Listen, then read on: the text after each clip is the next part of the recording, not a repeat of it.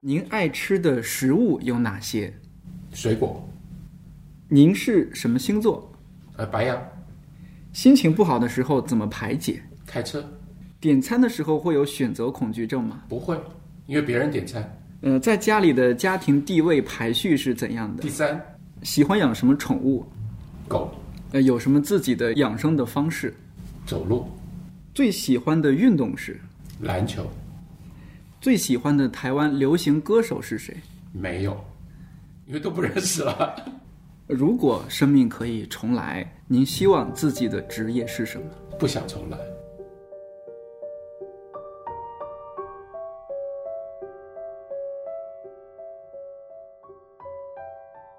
看理想电台，我是天天。一年前，也就是二零一七年的四月份，看理想出品了一档音频节目，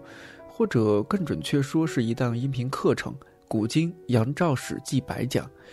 我相信，在当时或者说直到现在，仍然会有很多人不知道这位杨照到底是何方神圣。既然有胆量来解读《史记》这部被称为史家之绝唱、无韵之离骚的史学巨著，杨照本名李明俊，毕业于台湾大学历史系，后来去哈佛大学深造，师从著名的学者杜维明。他曾做过《明日报》《新新闻周报》的总主笔，也做过 News 九八电台一点照新闻的节目主持人。杨照老师写过小说、散文，也写文学文化评论。张大春老师评价他，几乎在每一个所接触的领域上都能够发表深入浅出而博览谈思的意见。理想国出过杨照老师的一些书，那看书名和领域，你真的很难相信这些书是出自同一个人。我们来看一下，比如说一本书叫《以平等之名，托克维尔语论美国的民主》，那然后另一本书就成了《呼吸音乐就在我们的身体里》。再来一本啊，看名字就特别文艺，叫做《寻路青春》。然后在去年又出版了一套传统经典的领读书系，叫做《经典里的中国》。呃，当然还有其他作品啊。总的来说，就是杨照老师的写作领域涉及政治、历史、思想、文学，还有音乐，甚至是亲子育儿。张大春老师评价杨照老师的一句话特别好玩，说：“所知不太妙，美事问杨照。”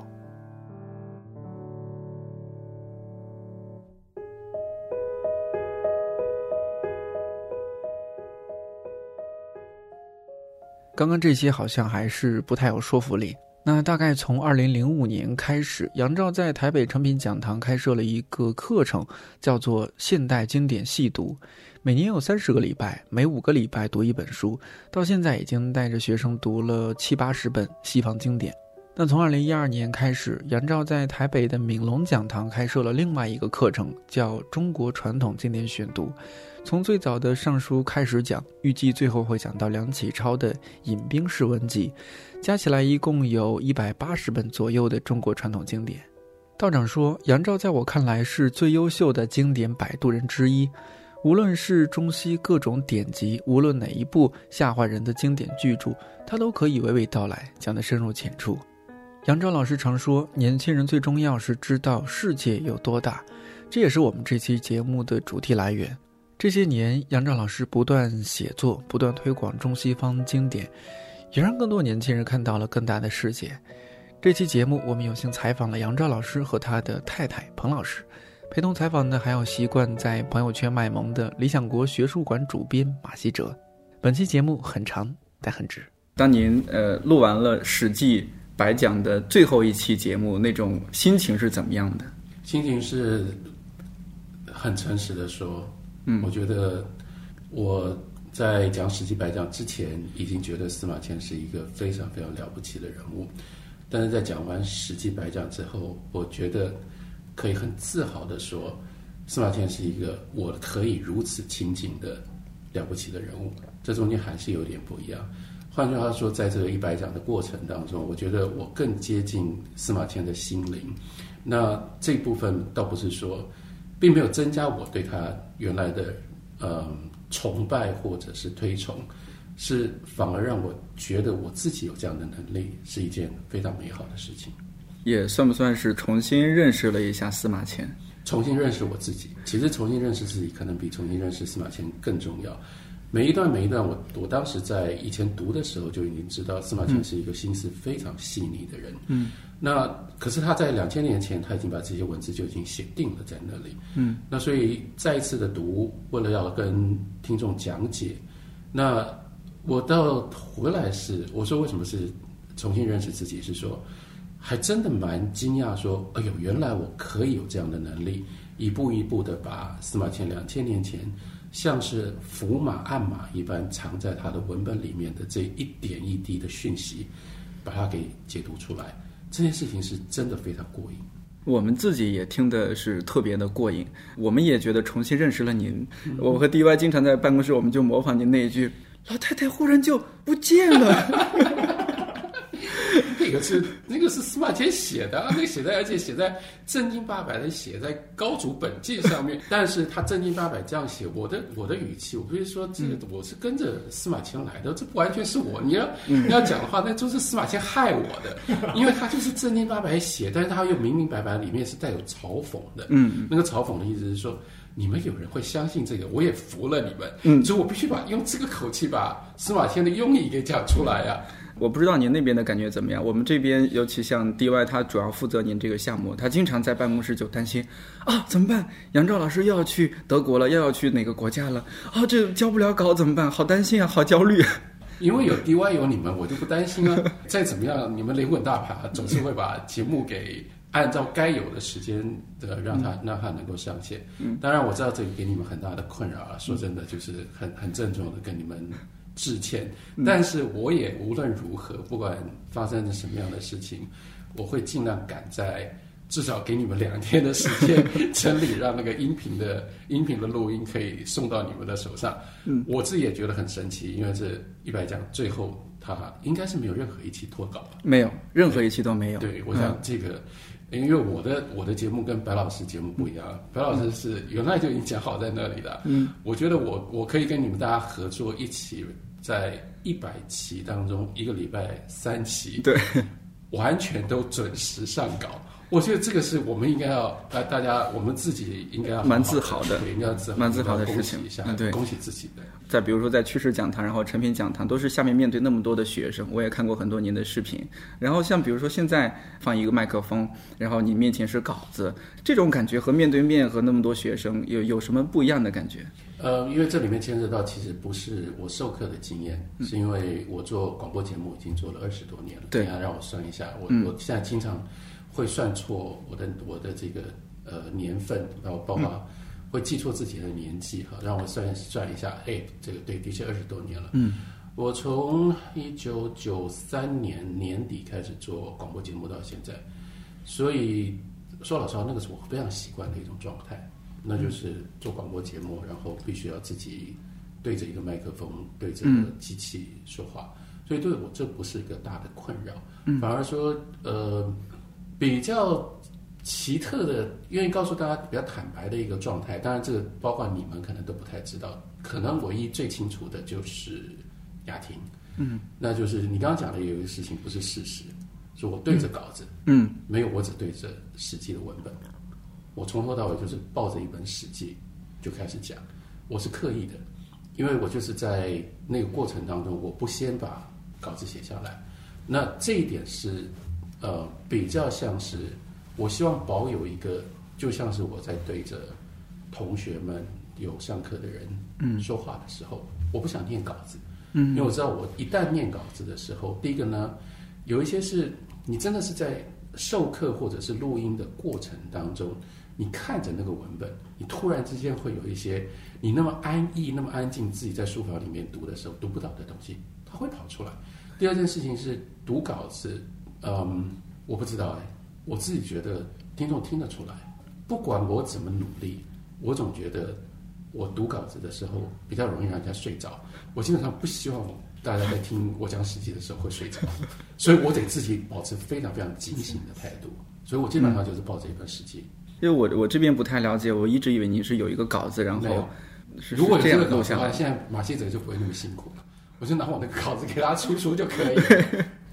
所以杨涛老师讲的都在他自己的脑，都在脑子里。哇，那我们又又重新认识您了。然后这样的话，就是在录制过程中会不会有一些困难？因为我有时候听呃您发过来的节目，会听到突然啊摩托声过来了，嗯，然后过去。最大的困难是因为呢，基本上还是不是在录音室里，嗯，对。然后用的又是专业的录音的器材，嗯。那也还好了，因为雅婷非常有经验，所以她基本上我们到后来也就养成了这种习惯。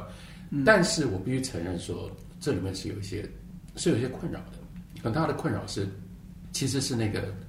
那个状态，有的时候那个救护车啦，或者是 对听到摩托车刚好是在我讲的最过瘾的时候，然后就非得停下来再重讲一次。嗯，那重讲的时候，那个状态一定会跟原来不太一样。只有应该说是大概会是我自己非常清楚，或许听众朋友会听得出来，就有的时候大家可能会听得出来我的声音状态不太好，嗯，包括我也看到有人留言说，然后老师好像感冒了，嗯，对的对，其实通常都不是感冒，通常我的声音状况不太好，都是因为我有时差，当我有时差的时候，我声音状况就会有。那如果是在相对比较疲惫的时候，你们可能有感觉，嗯，你们在后置的时候就要多花一点力气。嗯，因为我那个咿呀就会多一点，是。然后那种那种状态底下，如果被打扰了之后，就会影响比较大。对对，影响后面的东西，这个是最大的困难，就周围噪音。是。嗯，我还有有一期我还听到好像是雅婷，是不是她感冒了？对，咳嗽。然后刚好碰到雅婷有一次这个感冒很长，所以那那段时间当中，那她很辛苦，她必须一直忍着咳嗽，但因为她咳嗽，我们就得重来。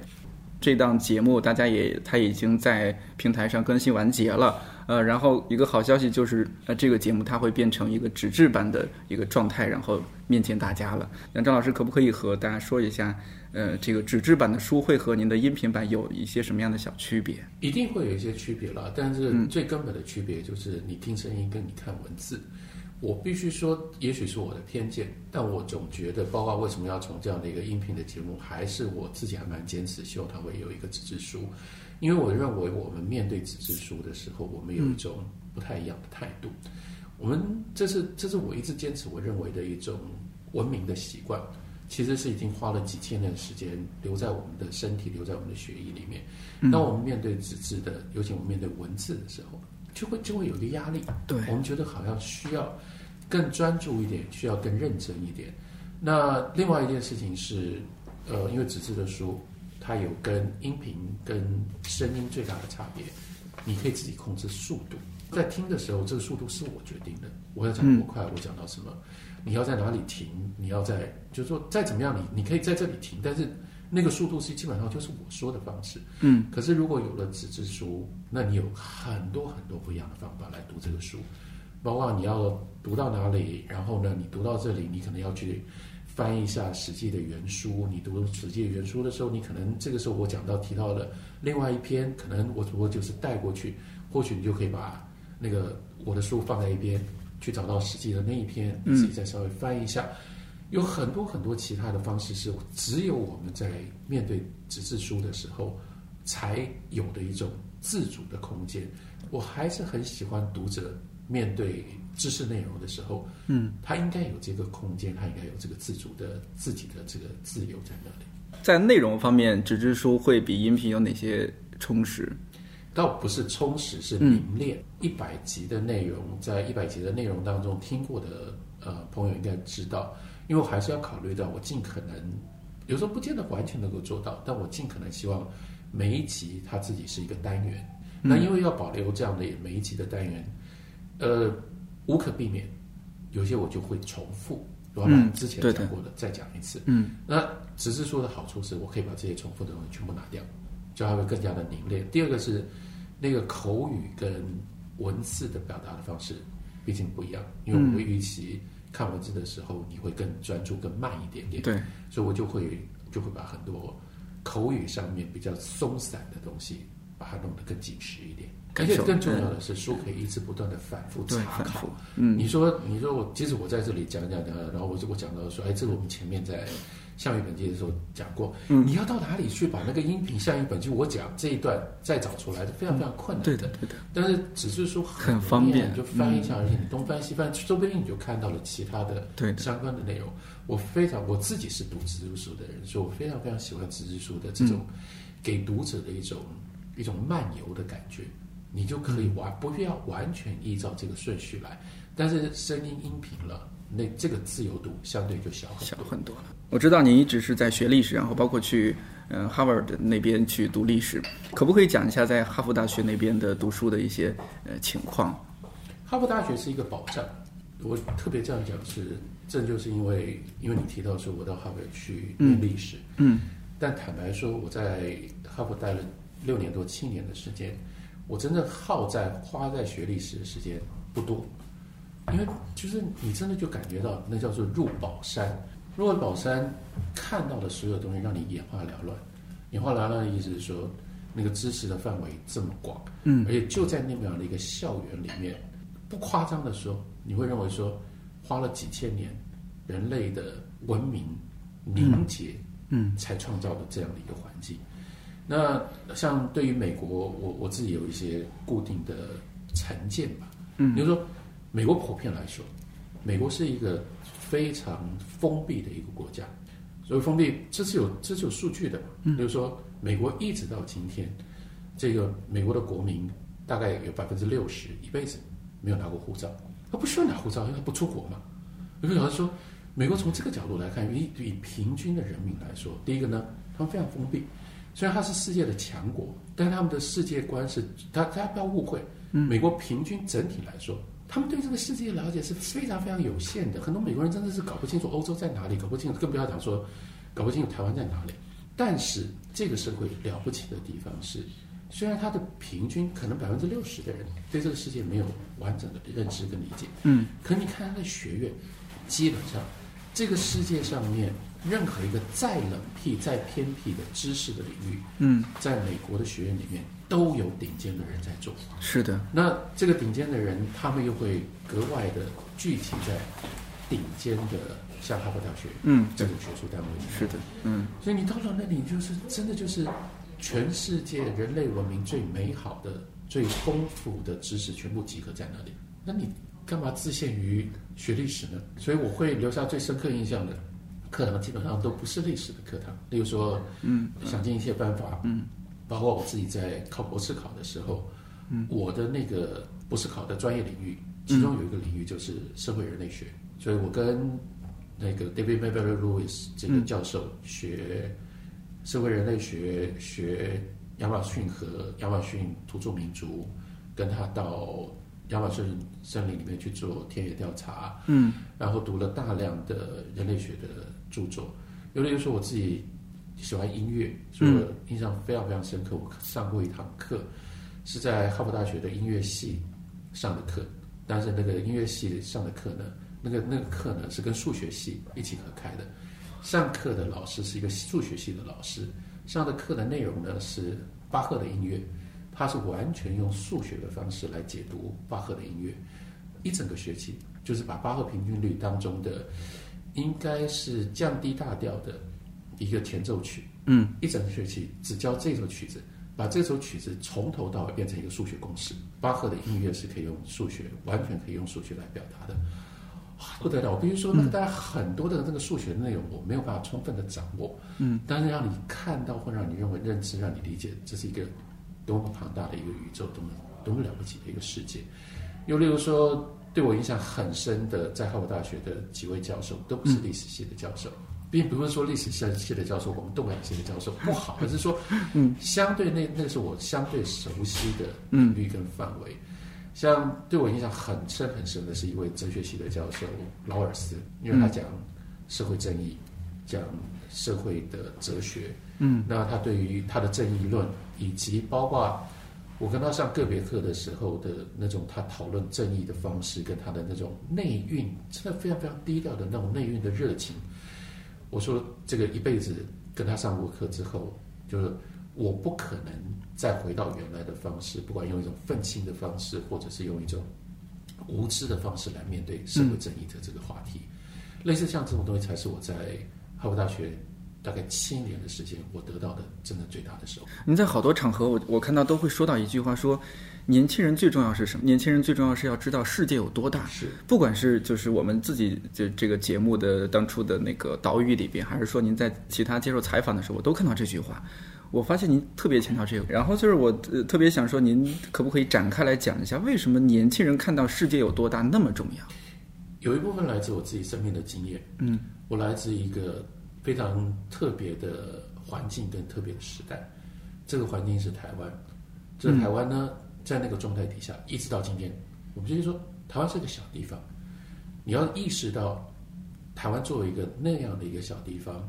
但是当时又在那样的一个威权统治的情况底下，它又是一个封闭的一个社会，嗯，它是一个小岛，它又是一个封闭的一个社会，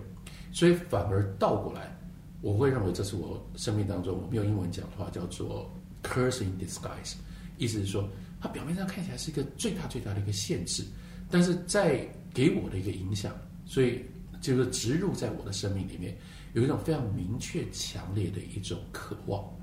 所以我从小就是觉得，我为什么要被关在这样的一个环境里面？我很想知道，而且每一次每一次就会像是开一个一个窗口一样。我们碰到了什么样的东西，我们就觉得对，外面还有这种东西，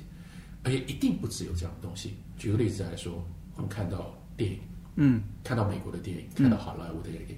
我们知道那存在的一个很不一样的一个世界。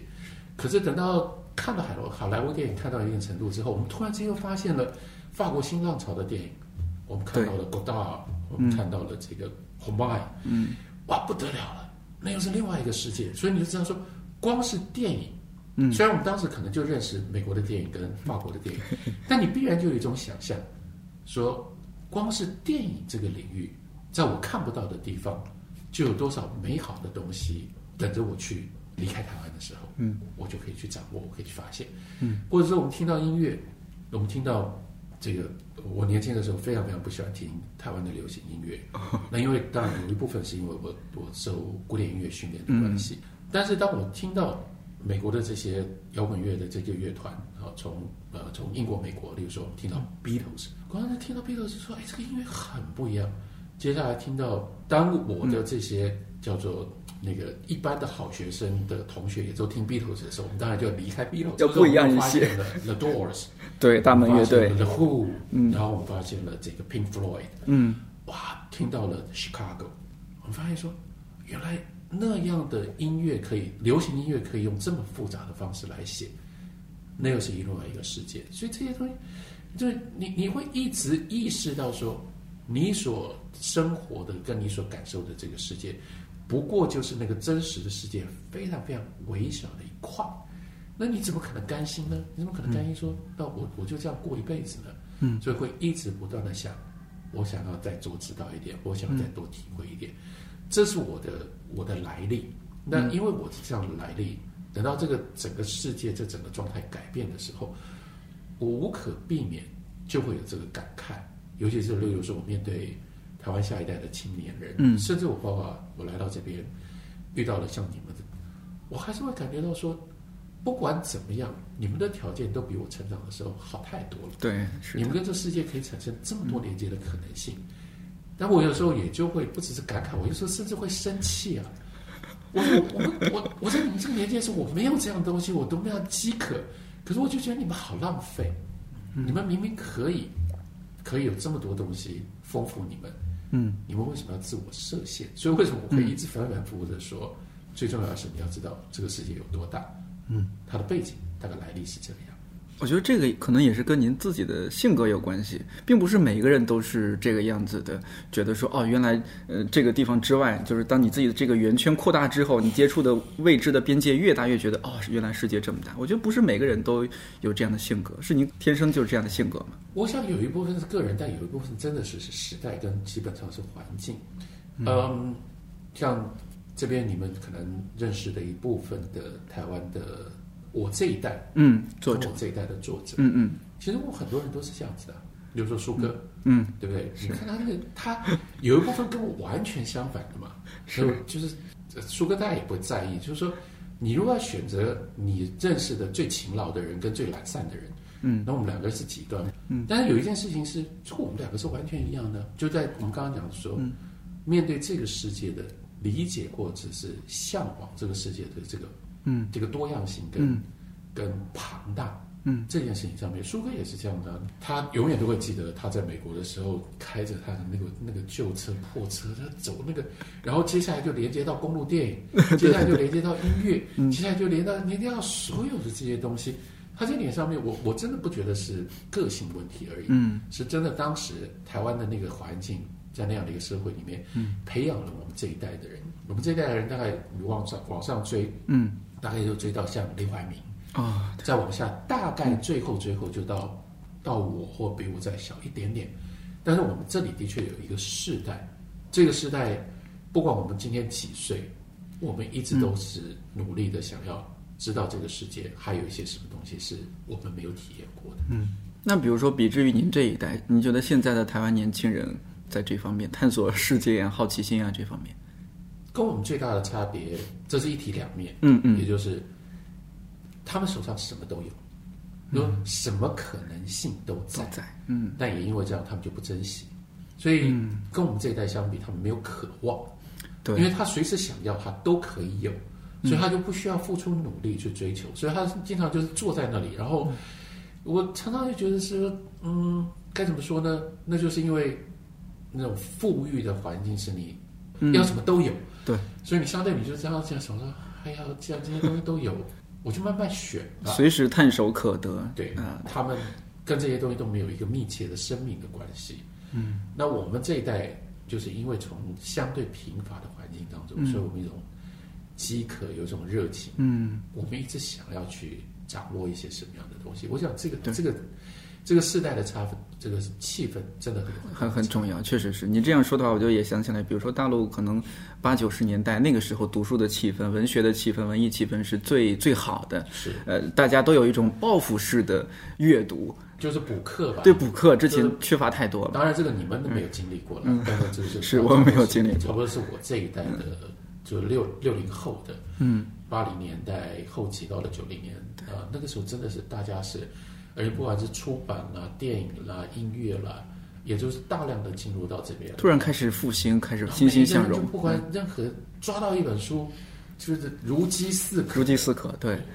现在大家大家比较在意的是生活吧？对，可能如何让自己活得好。所以我蛮意外的，《浮生六记》还能够卖一百万本。好，我们再再说回到您这个在哈佛的一些经历哈。嗯，我想问一下，您当时的就是主修的专业的导师是哪位？杜维明老师。哦，杜维明老师，他在您的治学方面、做人方面对您最大的影响？风度，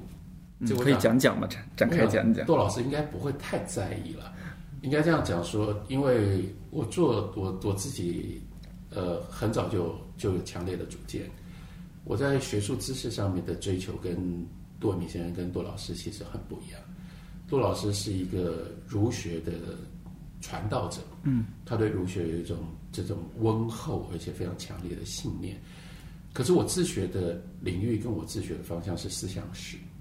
那杜老师比较是哲学，比较是尤其是儒家，嗯，那我即使是面对儒家，我都是一种比较是思想史式的分析式的方法。所以很坦白的说，我认定我的那个学术路数可能比较接近余英时先生。而且八零年代，一九八七年我去到哈佛大学的时候，这些都是学术掌故了，就是是刚刚好就在大概八三八四年前，八三八四年的时候，于先跟我老师杜伟明杜先生有一场非常重要的论战，其实就是牵涉到叫做儒家本位跟思想史本位这中间的一个差距。嗯，所以我是抱持着一个思想史本位，而且呢，这个思想史本位的这个论战对。对杜先生、杜老师又有部分的冲击跟伤害的这样的一个情况底下，去变成了杜老师的学生。说老实话，我自己心里面也揣揣不安，因为我非常清楚知道，我没有办法完全接受跟同意杜老师的这个学术方法、学术观点。嗯，那可是真的就是让我真的就是感动的，就是气度，是从一开始杜老师就知道这件事情。所以我跟他上课，每一次每一次，基本上都是这样的辩论。杜老师是完全是一种开放的心态，他就一直鼓励我说：“没关系，你就说你自己想的。”包括像像我们当时当时讲的这这些东西，对我还是有很大的影响。例如说，像在讲孟子的时候，嗯，杜老师在意孟子的都是孟子的理论，但我在意的是孟子在战国那个时代，像就像我在解读孟子的时候，就是嗯，孟子这个与其好，与其好辩哉，与不得已也。所谓好辩这件事情跟名家的关系什么的，这个不在杜老师的脑袋里面的。哦，当然杜老师会非常非常鼓励我，他就说这个很好，你应该怎么样，你应该怎么样。然后例如说，我当时选定的做的这个博士论文的题目。讲的是两汉经今古文，嗯，讲的是经学史，而且要讲的是经学史的那个呃社会外援的因素，所以我是要拿社会跟政治上面的因素去解释，嗯，在汉代的这个思想的主流，嗯，为什么会从经文学把它转呃转变成为古文学？嗯，我很诚实，这个经学也不是杜老师感兴趣的东西，但他就一路鼓励我，他从来没有用他自己的学术立场希望。我怎么样改变？嗯，我觉得这件事情比任何一个知识上面的立场跟态度对我的影响都要更深。有时候我很不能理解，说当你知识学问学到一样一定什么样的一定的程度的时候，我认为就是应该让你的心胸开阔，然后你就不会对于该怎么说呢？那是一个人格。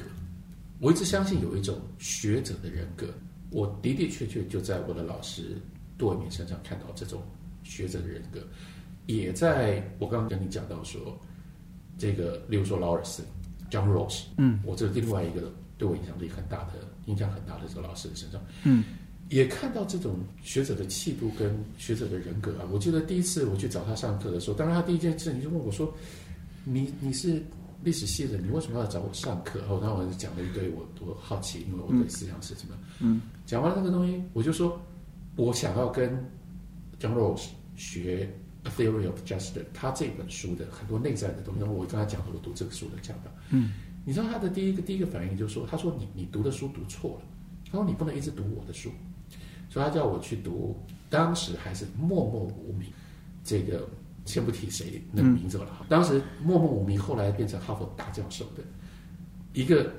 博士论文，就是以写攻击 John Rose。为主的一个当时非常年轻的一个学者，他的书，他说你应该先读这本书，他说你不能一直读我的书，你一直读我的书，你不能了解我，你要读我的论敌怎么讲我，哦，非常的感动啊！当然我必须说到现在为止，我没有被他的论敌说服，但是在那个过程当中，你会觉得有一种很奇特的，我知道我在台湾不可能碰到这样的老师，就这个老师他每一次上课，我我们用的这个。教材是他的书，嗯，但他永远站在那个角色很奇怪。比如说我们两个人这样子，嗯，我是老师，你在读我的书，嗯，但结果后来都是我在批评我自己的书，你在辩护我的书，都是用这种方式的。所以那个那个，我就觉得说，好，一个人的这个学术人格跟学术的 integrity，可以到这样的一种程度，他愿意用这种方式来教学生，非常非常感动。杜老师这样感动我。江老师也是这样感动我。刚刚您说到两位呃老师那样的学者的人格，我觉得还是太少了。现在是啊，所以有一件事情，我我一直觉得我应该做，但我可能也没有没有，不见得有能力，不见得有资格做。嗯。但是，例如说我的老朋友胡梦霞，其实他一直鼓励我，嗯，希望希望我写一本书，嗯，那就是呃写这个关于劳尔斯，把我对于在哈佛大学的时候跟劳尔斯。教我的这些东西，把它写下来。我其实认真考虑过，因为我觉得我即使看很多英文的著作，没有这样的东西。我这个老师他留下的这些都是他的思想，可是他的人格的部分，嗯，看起来是没有人用比较认真的一种方式把它记录下来。我说我没有资格，因为我跟他之间的关系并没有那么样的密切，有那么多更多的人有资格写，但我就说，哎呀。第一个是说没有人写，第二个是说，如果面对华文的读者的话，或许有意义。不知道，如果真的真的哪一天这个自不量力的话，也许我会做这件事。好，希望您早点开始做这件事儿。我旁边坐着，呃，坐着杨照老师的编辑，可以催一下，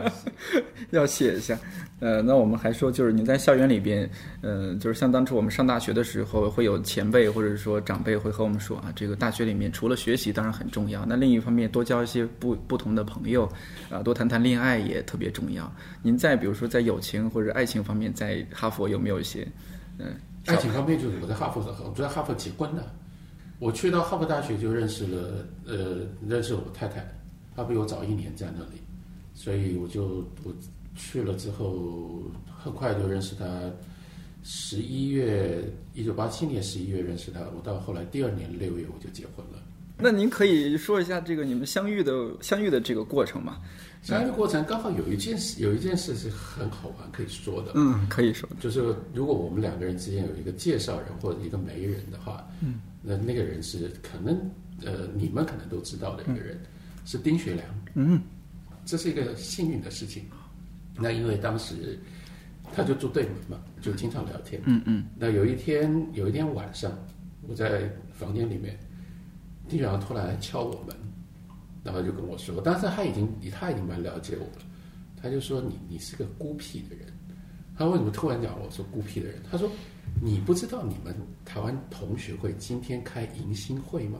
你为什么还在房间里没去呢？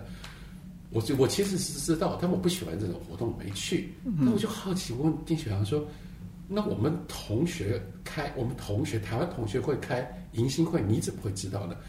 他说：“你们有个台湾同学现在在我房间里啊。”他从文艺训会里面来啊，就就跑来跟我聊天啊。你要不要过来？我就去了。那就是我太太，因为他跟丁雪阳熟，他已经认识他早到一年，他跟丁雪阳熟啊，这样，所以他就在丁雪阳那里聊天。那丁雪阳一起一想，哎，你从迎新会来，有一个有一个新生，不知道在不在？发现我就在房间里，就把我找去了。呃，杨照老师，那个我们平时经常开玩笑啊，说杨照老师无所不能啊，这个历史啊、政治啊、文化啊、呃音乐啊，什么都能讲。连恋爱咨询还问我。对，然后我们说，可能可能这个呃，可能杨照老师只有在两性关系方面 或者恋爱咨询方面不会讲。嗯，今天我们做一个实验啊，就是我刚刚讲到这个相亲的话题，您可不可以也也发表一些您的一些一些想法？就是这个就纯粹观察。应该说，尤其是对照的观察。嗯嗯。那像台湾，过去大概是一很长一段时间了，大概十五年的时间。嗯。其实我们有一个非常非常深切的感受，就是我们身边的结婚的人越来越少，比例越来，就是你碰到不结婚的人比例越来越高。是。那当然，这就如果你作为，就是说，基本上作为一个作为一个社会现象，其实还蛮容易解释的。一个就是，这就是大家对于婚姻的这个期待不一样了。大家现在会很清楚的期待，婚姻是爱情的结果。嗯，那如果不能够在爱情上面，你有一个非常非常强烈的而且明确的一个信念的话，嗯，你没有理由结婚。但是你要知道说，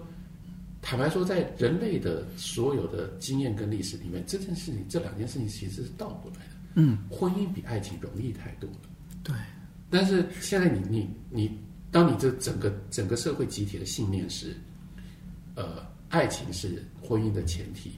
当然就会倒过来使得婚结婚越来越困难。我觉得这是这是一个因素。嗯，第二个因素我们也不能否认，在台湾至少在台湾看到的，也就是说，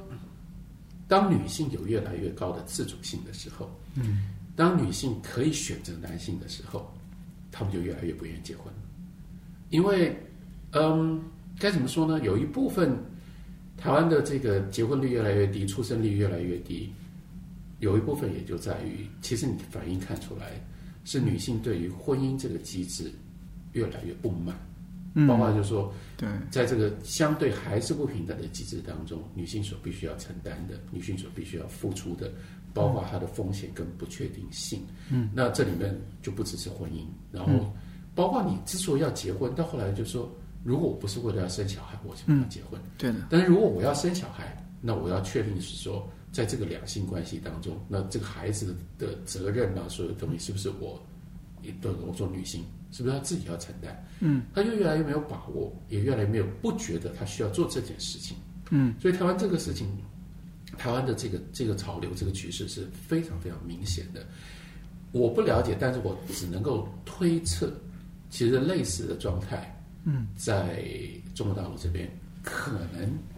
你看，这就是大概九零后、零零后 也会发生，已经在发生了。我想也在发生，包括就是说愈演愈烈。相亲，而且我觉得相亲这件事情只是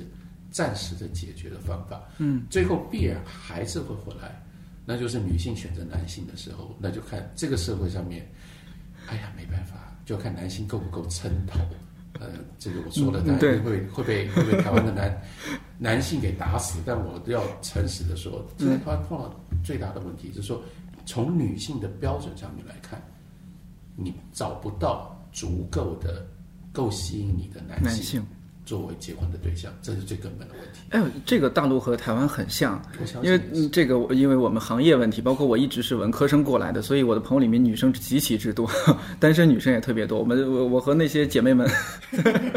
在一起聊天啊，就说到这个问题，就是说男人啊，怎么永远是个孩子？就是是因为我们这几个都是男生，所以我们有资格讲这个话。就是说，你讲男人的坏话，我们就有资格说；但我们要替男人说好话，我们就不最好不要多说。对。但是我所观察到、我所看到的，真的是这整个境状况，就是说，以前这个毛主席说的嘛，就是女性撑起半边天嘛。对对对现在不是这个状况，嗯，女性撑起超过半边天。对我有这样的感觉。以后的口号口号应该是男人也顶半边天，就是男人男人也得顶半边天，对对对，就不要说男人越来越顶不上来了。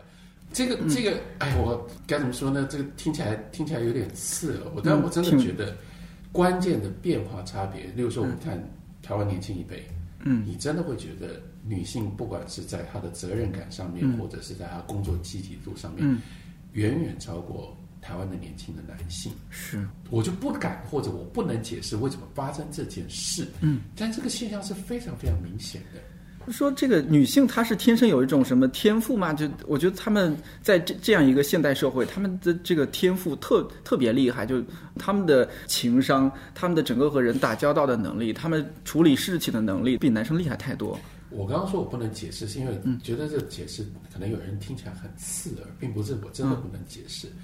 我的解释会分两个方向，嗯，一个方向呢比较平和一点的是说，因为时代改变，所以时代时代改变，社会所需要的能力开始不一样了。就例如你讲到刚才讲到的一个关键词，嗯，是情商，嗯，因为这个整个社会时代的改变，使得真正最重要的商品，真正最重要的产品是服务，嗯，对的，女性在服务这件事情上面，她们过去的这个角色，使得她们比男性本来就是有它的优势跟它的长处的。嗯，所以你从一个制造转型变成服务，嗯，男人的重要性就会在这上面受到了威胁。嗯，那那第二个我说相对比较刺耳的是，因为我觉得跟尤其是东方的家庭制度是有关系的，因为我们养出太多妈宝出来了。对，我不知道你们是不是也讲妈宝，因为就是过度的保护这些孩子，而且通常都是因为是男、男孩，所以到后来其实你真的害了这些孩子，因为太过度保护，等到他长大的时候，他就没有办法去承担这些责任，所以相对的，因为家庭比较不会用这种方式对待女儿，所以他们独立性高一点，他的这个自我的适应不同环境能力比较高，等到他他到了职场上面，他相对跟男男性在竞争的时候。他就会突出来，他就会他就会拔尖了。这样我们算今天呃算有一个彩蛋，就正好您太太也在这儿，可不可以让那个彭老师，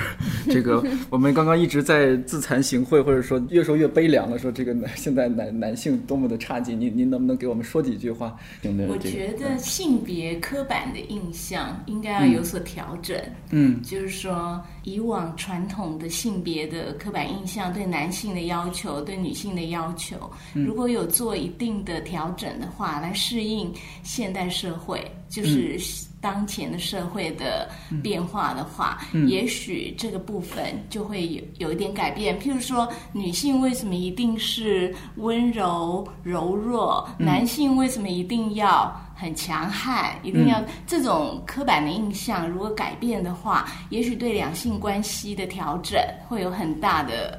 很大的帮助。嗯，我是这样认为。哦可能还是因为本来有一个固化的观念在这儿，男人可能就是多么多么的对被迫要嗯扮演一个社会的角色，担当者的角色。对对嗯，对，是那种男性固有，就是这个社会对男性的要求跟期待是在那里。那对女性的要求期待，那很多女性对男性的要求跟期待，可能也是在这个社会的塑造之下。嗯，那男性也许在成长的过程当中，也许改变啦，他是一个。比较阴柔型的男性，可是他很温柔，他有呃，他情感上面很纤细，这也是一个很好的男人，也未必一定要是一个阳刚的男性，要担负起家庭的责任或是什么。对，我认为是这样子。哦，那您您您这么一说，我就感觉释然了。男性的这个把自己放低一些你，觉得把自己当姐妹的一部分，那就对了。对然后我觉得男男性把自己放低一些，因为我觉得女生好厉害，比如说追逐潮流方面，女性好像天生比男性要厉害很多，是吧？他们哈日哈韩，然后化妆品，女性永永远在这个 fashion 的前端。这也是传统社会对女性的要求，使她们得到的一种能力，要追求这些美，所以呢，她们自然就会张开她们的触角，嗯，去呃让自己美，那就是要追求这些潮流、这些啊、呃的变化，然后让自己更美。更美一。些那。这个社会对女性是有这个要求的，但我觉得也会发生一些小变化，像古代是说女为悦己者容，呃，但是但现在我发现女为悦女为己己者容，对，是是是，就是女月女孩子子不见。对，就是说让自己很开心我就好了，我管你开不开心。是那不，但都是这样。但这个这就牵涉到，哎，那是谁写的？因为牵涉到你们两位作者嘛。嗯，应该看过那篇文章嘛，讲说这个西方的历史学者，嗯，都都颜值比比中国的历史学者要高很多啊。讲嗯讲那个石景谦跟朴正明嘛，那么石景谦、朴正明还有谁？那其实这个我当然觉得它是一个游戏文章了，嗯嗯，但它还是讲到中国大陆男性，尤其是当你学者或者你认为你有一定的社会地位的话，嗯，你对自己的外表不重视这件事情，我觉得这个会变成今天的一个很重要的一个关键，也就意味着说，你以为你你这些事情不重要，但是倒过来，当你跟女性竞争的时候，这件事情就呃就是你你把自己呈现在外在的时候，你已经输一大半了。输一半是。第一个说延迟你就输一半了，你还有一大半是包括沟通的能力，嗯，包括说话，嗯，其实你都因为男人在说话的时候，往往你不太考虑，你只考虑你自己要说什么，那是比较直的一你种思维。不太考虑别人听到了什么，这是两回事。嗯，像你们刘总，你们刘总最大的本事是，他随时说话，他一直意识到别人听到了什么。我我我我第一次碰到他的时候，我就感受到这件事情。那这种东西在一般，就是说男性，如果你没有自己自觉的去处理的话，嗯你你会碰到很大很大的问题，因为这是今天在这样的一个社会最根本的能力，就是沟通的能力。嗯你能不能用对的方式，这个有效的方式，让人家听到嗯你要传递的讯息，不是你自己怎么怎么说的就算了。说完了之后，人家能不能听进去，或者人家能不能听到是对的，你要表达的，这是很大的一个很重要的一个关键。那这一点很重要，所以今天，呃，那就我们也有一个总结一下一个建议，就是建议男性向这些优秀的女性多学习，不仅是向优秀男性学习。也也可以多一个建议，对大家可以多多听听我讲《史记》的帮助。好，这个广告插的好。可以谈一下奇瑞嘛，您的女儿，对吧？呃，比如说她现在这个年龄，可能可能应该就马上要进入这个可以谈恋爱的一个年龄了当然。呃，她她现在有在谈恋爱吗？当然了，已经在谈恋爱了。当然了，哦，我十九岁了，是吗？您是一个很开明的家长。呃，这件事情上面应该无无所怀疑吧？这里面的差异是，呃，孩子对父母的信任。嗯，我觉得这件事情上我非常的自豪。我觉得就是说，我想奇瑞从来不觉得他需要有任何的事情隐瞒我，这是我最自豪的一件事情。嗯，所以我当这这他所有这些感情的事情，我想我大概都知道。他会和你经常聊他的一些生活啊，呃，甚至感情方面的一些事情吗？当然有机会的时有候，哦，还会还是会聊。当然呃，他是非常信任啊自己的爸爸妈妈，然后经常一起谈心，做沟通做的特别好分，分别谈心，分别不会是一起谈心，不会一起谈心，可能事儿他跟妈就比较大，妈谈的事情跟 跟我谈的事情不太一样，不太一样哈。人家女生态度跟方式也不太会一样。不一样哈，女生在一起可能奇瑞也自己打扮或者怎么样，可能一起聊聊。哎，妈妈最近有，我觉得化妆品蛮不错。们会一起逛街了，然后一起，而且现在那个至少我的认知、我的理解是，那个整个关系是倒过来的。嗯，那他们去逛街的时候，不是妈妈带着他逛街，是他带着妈妈逛街，他教妈妈怎么穿衣服，他教妈妈怎么化妆。我们的想法，我们的偏好有一点相似。嗯，汪曾祺老先生他有一篇文章叫《多年父子成兄弟》，里面描述的那个形象，我特别呃印象特别深。他说那个他他父亲喝酒，然后一定要给他也倒一杯，来哥们儿咱俩一起喝。抽烟要先给他递一根儿，然后还先给他点火。那现在您这是多年母女成姐妹，啊，对对我，所以对我来说还是有一个很特殊的经验，我会一直记得。但是他不知道，不是他他不在，嗯一定要他不在场。嗯就是我第一次跟奇瑞一起喝酒，他喝个鸡尾酒，然后在在那个德国那个屋顶上面的那个餐厅，我带他去餐厅，然后嗯还是很重要。嗯那孩子真的长大。昨天也还在讲这个事情，就是我一个朋友，呃，到苏州，因为听了我讲那个孩子教育的事情，嗯，他现在一直在刺激我，因为他当然他也是做这一行的，嗯。他一直希望我写一本书，他的书名都帮我想好了，叫做《女儿教我的那些事》。啊，您曾经写过那一本叫做《我想遇见你的人生》，哎，我觉得这个书名特别特别好。他。去的，这个书名是您怎么会想到“我想遇见你的人生？因为我觉得女儿长大，她也慢慢长大，她有她自己的人生。我们好像重新认识了一个、一个人，”？嗯嗯这样子的心心情去跟他做啊、呃沟通，好像爸爸在跟他讲话，可是爸爸跟他讲的这些事情呢，是小时候的点点滴滴汇整而成的一本书。那这是送给他的一一本书，其实那爸爸的心情应该是呃，感觉是自己又认识了一个。一个女孩这样子的心、心情来写这本书，所以我觉得，呃，我就提议这样这样子的书名。那因为里面的照片也都是我们多年来旅游还有各种机会场合，我帮他们拍下来的。嗯，对，所以我就有感而发，这样子认为是好像重新认识了一个女孩，然后相遇。然后相知这样子的心心情的写照，这样子。嗯所以叫遇见，其实它包含一种重复、不断的遇见，因为奇瑞他在成长，会不断的有新的变化。是。是您您对奇瑞，比如说未来的男朋友有没有一些想象，或者说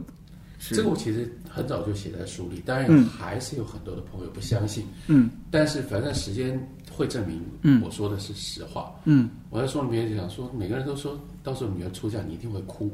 我说 我绝对不会。然后也很多人说，哎，到时候她交男朋友你一定会很受不了。嗯。我说我绝对不会，因为、因为其实我并不是那么同意说，至少我跟奇瑞的关系，说女儿是呃爸爸前世的情人，嗯，那跟情人的关系是不一样的。情人的关系有一种独占性，它必然会有嫉妒。嗯那所以，如果是一种这种类似情人的关系，那会有嫉妒。嗯嫉妒就表示说，当另外一个男人介入的时候，你会觉得你被剥夺。嗯但我对我对我对女儿的感情，我一直认为从来都不是这样。那个那个感情是，我会认为是超过情人的。对我来说，这个情感的关键在于，嗯，他的幸福或他的快乐，对我比我自己，应该说那才是最重要的。第一个是说，我当时就写了说，他结婚我怎么会哭呢？嗯，他结婚，除非他是被迫结婚的，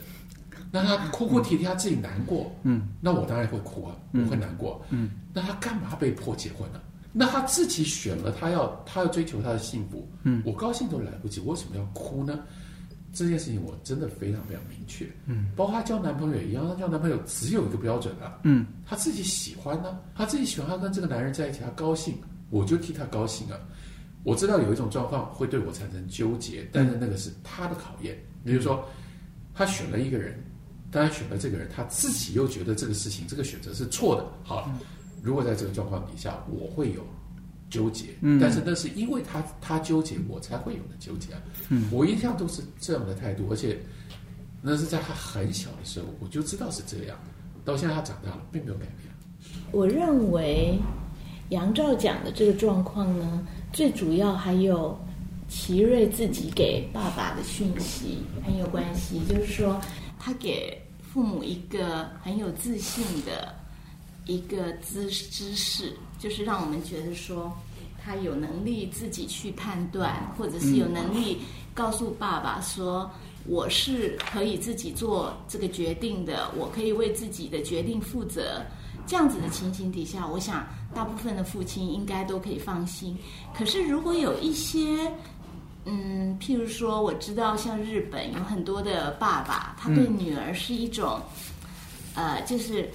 女儿是爸爸的心中的一块肉，这种的情形底下的话。就是很娇娇弱的女儿，嗯那这种情形可能就会不一样。嗯如果奇瑞是这样子的一个小孩的话，我相信做父母的可能不一定能够那么淡定。可是如果他可以为自己负责，他自己已经很有自主性，那我们觉得有这样子的信任感，嗯。那可能就会带着一种成全的心态、心理去看待他的选择，嗯。这样子。啊，所以关键点还在于女儿太优秀了，跟 跟父母之间的互动 互动也很好，重要，嗯，很重要。其实他。不是不是不是优秀不优秀，是独立。呃，我不知道他平时看不看您写的书，偶尔看，那看了会和您辩论吗？较劲儿说，爸爸，你我觉得你这个地方讲的不好，这个我有不同的观点。那倒也不会，因为他知道这方面我比他是权威，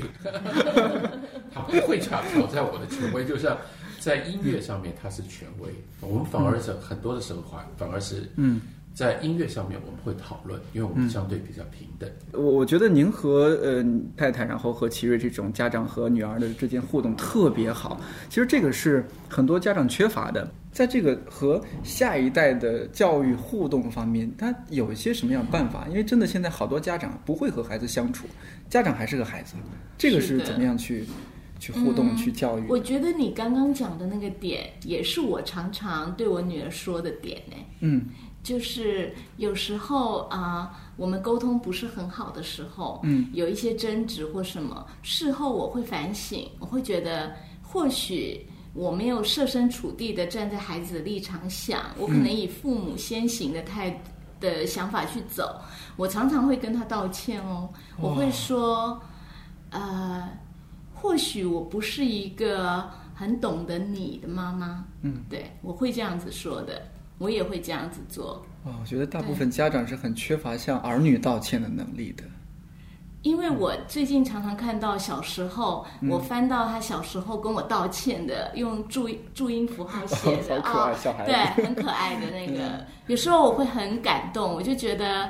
呃，彼此的沟通有时候需要就是。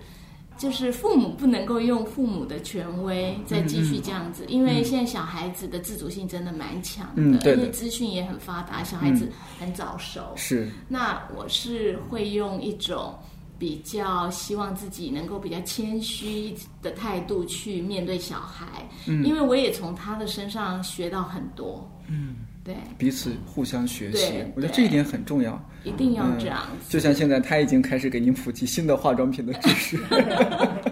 化妆品那绝对是，因为他是自学化妆的，他不可能从妈妈这边学到很多呃打扮的东西，因为的确就是我们从小的教育里面，我们是读书的人，嗯我们就不太重视。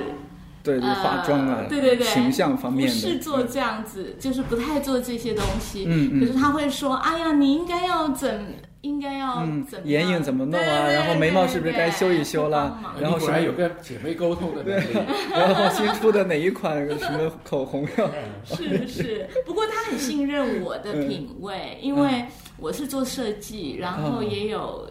就是艺术史这方面的兴趣，所以很、嗯很合，很合就是嗯对有一种幸福的幸福的一家人。我觉得今天不是说这个作者和作者的太太，而是我们看看到一家人在这边和我们秀恩爱。甘苦谈。太好了。